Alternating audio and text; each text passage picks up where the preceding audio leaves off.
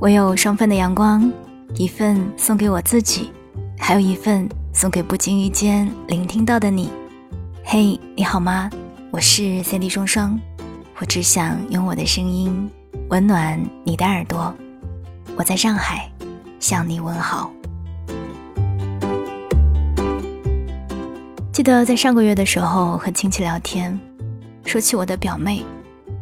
表妹说，她最喜欢的人就是我妈妈，因为我妈总是给她买好吃的。当时我就开玩笑说：“咋的？我买的各种各样的礼物，还带她出去玩，这些还抵不过我妈带去的小零食。”大家都纷纷笑了。虽说这只是一个玩笑话，但我突然意识到，似乎那些印记深刻的回忆，都与味道有关。表妹喜欢我妈妈，或许就像我喜欢我舅舅一样，在舅舅没有成家的时候，每次来我家吃饭，都会给我带上一块最爱的黑巧克力。在记忆里，我和太奶奶的相处时间不长，但我能清晰的记得她每次偷偷塞给我一瓶太阳神的样子，以及包在方巾里的白白的柿饼，还有外婆家那里的吃饭阿婆。我以前小的时候经常去外婆家，说起来现在已经有些记不得外婆家的邻居们都长得什么样，即使经常串门亲切地叫着什么什么阿婆、什么什么伯伯，但此刻也已经回忆不起来他们的名字了。可我唯独记得一个阿婆，我至今都不知道当时她的家到底是住在哪一幢平房里的。印象中，他经常提着用一块蓝印花布盖着的篮子，里面放着一个装着白米饭的大海碗。每一次他经过外婆家的时候，总会挑一块刺饭给我吃。那个时候煮饭都是用灶头的，火候旺一些，刺饭就会焦一些。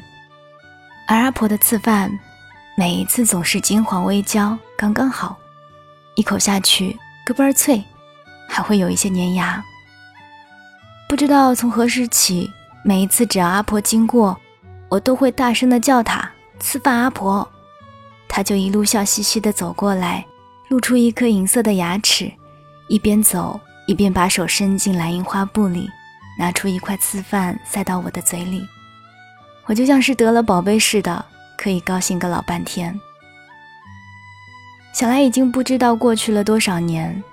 可是，吃饭阿婆用手挽着竹篮，迎面笑嘻嘻向我走来的画面依旧清晰。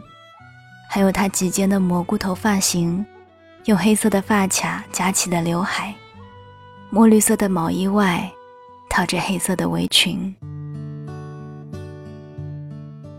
而如今的我，依旧喜欢吃次饭。在奶奶家房子翻新的时候，所幸灶头都还留着。偶尔回乡下，奶奶还是会习惯性的盛一大碗次饭放在旁边。我记得儿时每一次过年，哥哥姐姐们难得聚在一起，奶奶就会给我们一人做一个次饭团，用锅铲把米饭铲在一旁，留下粘在锅子上的次饭，嗯，好像也可以叫做锅巴吧。再用锅铲贴着锅子铲一圈，大片的次饭就翘了起来。奶奶徒手扯出一大片在手心，再舀上一大勺绵白糖，双手紧握就把白糖给裹了进去。米饭的温度足以融化一半的糖，糖水流走在米粒之间，一口咬下去，香香甜甜糯糯的，而糖水也让米饭都变得晶莹剔透起来。听到这里啊，我想你大概已经知道了。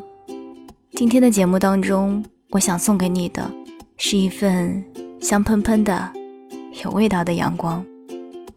若你听到节目的时候是深夜，或者是肚子还饿着的时候，嗯，你可以考虑一下是否要换一个时间再来收听，因为接下来我还想和你分享一些我生活当中最简单快乐的美味。我有一阵子啊，特别喜欢吃韩国烤肉，几乎每个月都要吃上一两次。点上一份厚五花，一定要特别厚的那种，把一整片都放在烤盘上，待到底部微黄后翻个面，用剪刀剪成小块的形状，再把剪好了的五花肉统统都竖起来排成一排，然后一定要把有肥肉的部分放在下面，就可以听见小片的油花滋滋跳跃的声音。最后再把小块的五花肉的六个面。都煎至金黄，就可以把它们移到烤盘的边缘。烤盘边缘的温度刚刚好，可以足够一边吃一边让剩下的五花肉慢慢、慢慢烤至微焦。金黄的五花肉肥而不腻，微焦的五花肉表面香脆，有着独特的口感。夹两片五花肉包在生菜里，沾上酱料，放上几片泡菜。一口塞进嘴里，五花肉的嚼劲，泡菜的脆爽酸辣，再加上酱料的香浓，牙齿咬下去一瞬间，生菜的爆破感，各种味道一层层涌入口中，紧紧包裹在嘴里的美味，是一种极致的愉悦和享受。爱上吃土豆。是因为几年前发现了家附近的一家特别美味的烧烤店，他们家锡纸土豆的味道特别的好，很入味，香浓而软糯，几乎成为了每一次宵夜和外卖的不二选择。而我爱上烤土豆片呢，是深受雪儿姑娘的影响。土豆片不能烤得太生，会太脆，也影响酱料的入味。烤得太熟呢，就会软趴趴的，影响口感。只有一切都刚刚好，才是幸福的，让人停不下来的味道。大部分的时候，即便我和雪儿两个人都嚷嚷着要减肥，可是，一到烧烤店，必定异口同声的点上二十串烤土豆，聊天、看大山，解决他们啊，也不过是分分钟的事。想起雪儿跟我说起过。他曾经去一家烧烤店吃烤土豆片，当他们准备再点上不知道是第几轮的十串烤土豆片时，老板回给他们：“现在土豆片涨价了，五块钱一串，你们还要不要点？”这个烤土豆片吃到让老板没有原则的故事，成为了我们每一次吃烧烤的梗。这个故事告诉我们啊，做任何事情都要有一个度。否则，连烧烤店的老板都会因为土豆而跳脚的。说起来，吃烧烤啊、小龙虾这种活动，真的是要和舒服的人在一起。如果和不喜欢的人天南地北，不管什么好吃的，应该都不会有胃口。在一大盘烧烤面前，左手啤酒，右手串儿，我们是真的没有办法再端着任何架子了。满手红油，剥着小龙虾，谈谈人生家长里短，聊聊八卦小道消息，开着幼稚的玩笑，满满的人间烟火。不是有句话说吗？没有什么是一顿美食解决不了的，一顿不行就两顿。若还是不行呢，只能怪自己没有选对食材和用料了。为前和男朋友生气，男朋友除了说不要生气了，我错了以外，就再也没有别的办法。忍无可忍时，我告诉他：“你就不能说带我去吃顿好吃的吗？”于是至此以后，每一次的安慰都变成了：“好啦，不要生气了，我请你吃好吃的。”实属无奈，我忍着怒气说：“你得告诉我去吃什么，酸甜味的。”还是麻辣味的，是红油翻滚的四川火锅，还是肥瘦相间的大块牛排，还是亲自下厨做上一顿家常菜？说着说着，脑海里就浮现出了各种各样美食的画面，怒气也在不知不觉当中一点点消退了。是啊，还有什么能比美食更有治愈力的呢？突然想起日本的一部电视剧，叫做。孤独的美食家，讲述的是一位中年大叔五郎，独自经营着一家杂货店。每次接到客户的订单，他都会亲自登门拜访客户，也因此发现了隐藏在城市里各个角落的美食。每当他完成工作任务后，饥肠辘辘的他放下一切，专心地寻找着东京街头巷尾能勾起他食欲的小店。每当沉浸在一个人享受美食的过程中，五郎大叔的内心除了美味，心无旁骛。而填饱肚子后的他，烦恼也一扫而光。不被时间和社会所束缚，幸福填饱肚子的时候，短时间内变得随心所欲，变得自由，不被谁打扰。毫不费神的吃东西的这种孤高行为，这种行为真是平等的，赋予现代人的最高治愈。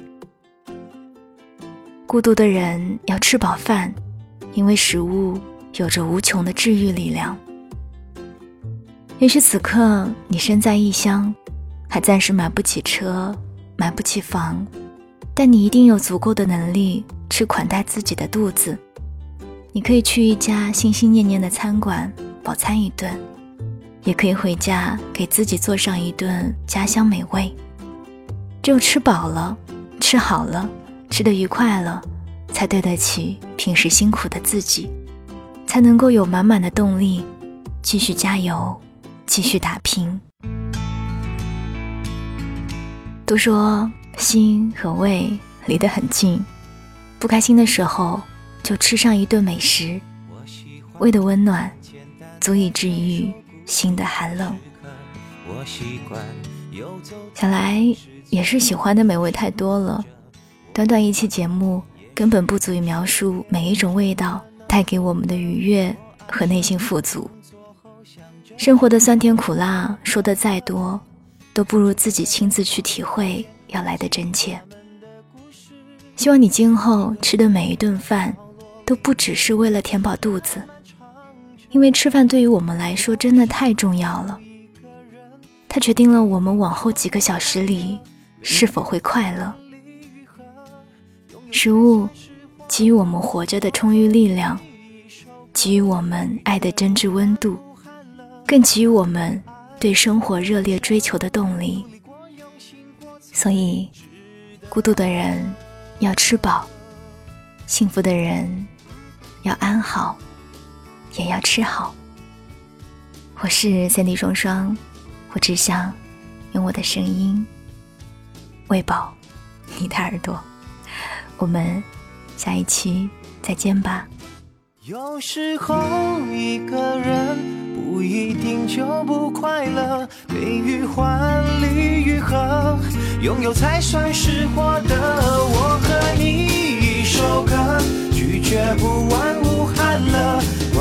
爱的人生，努力过，用心过，才值得。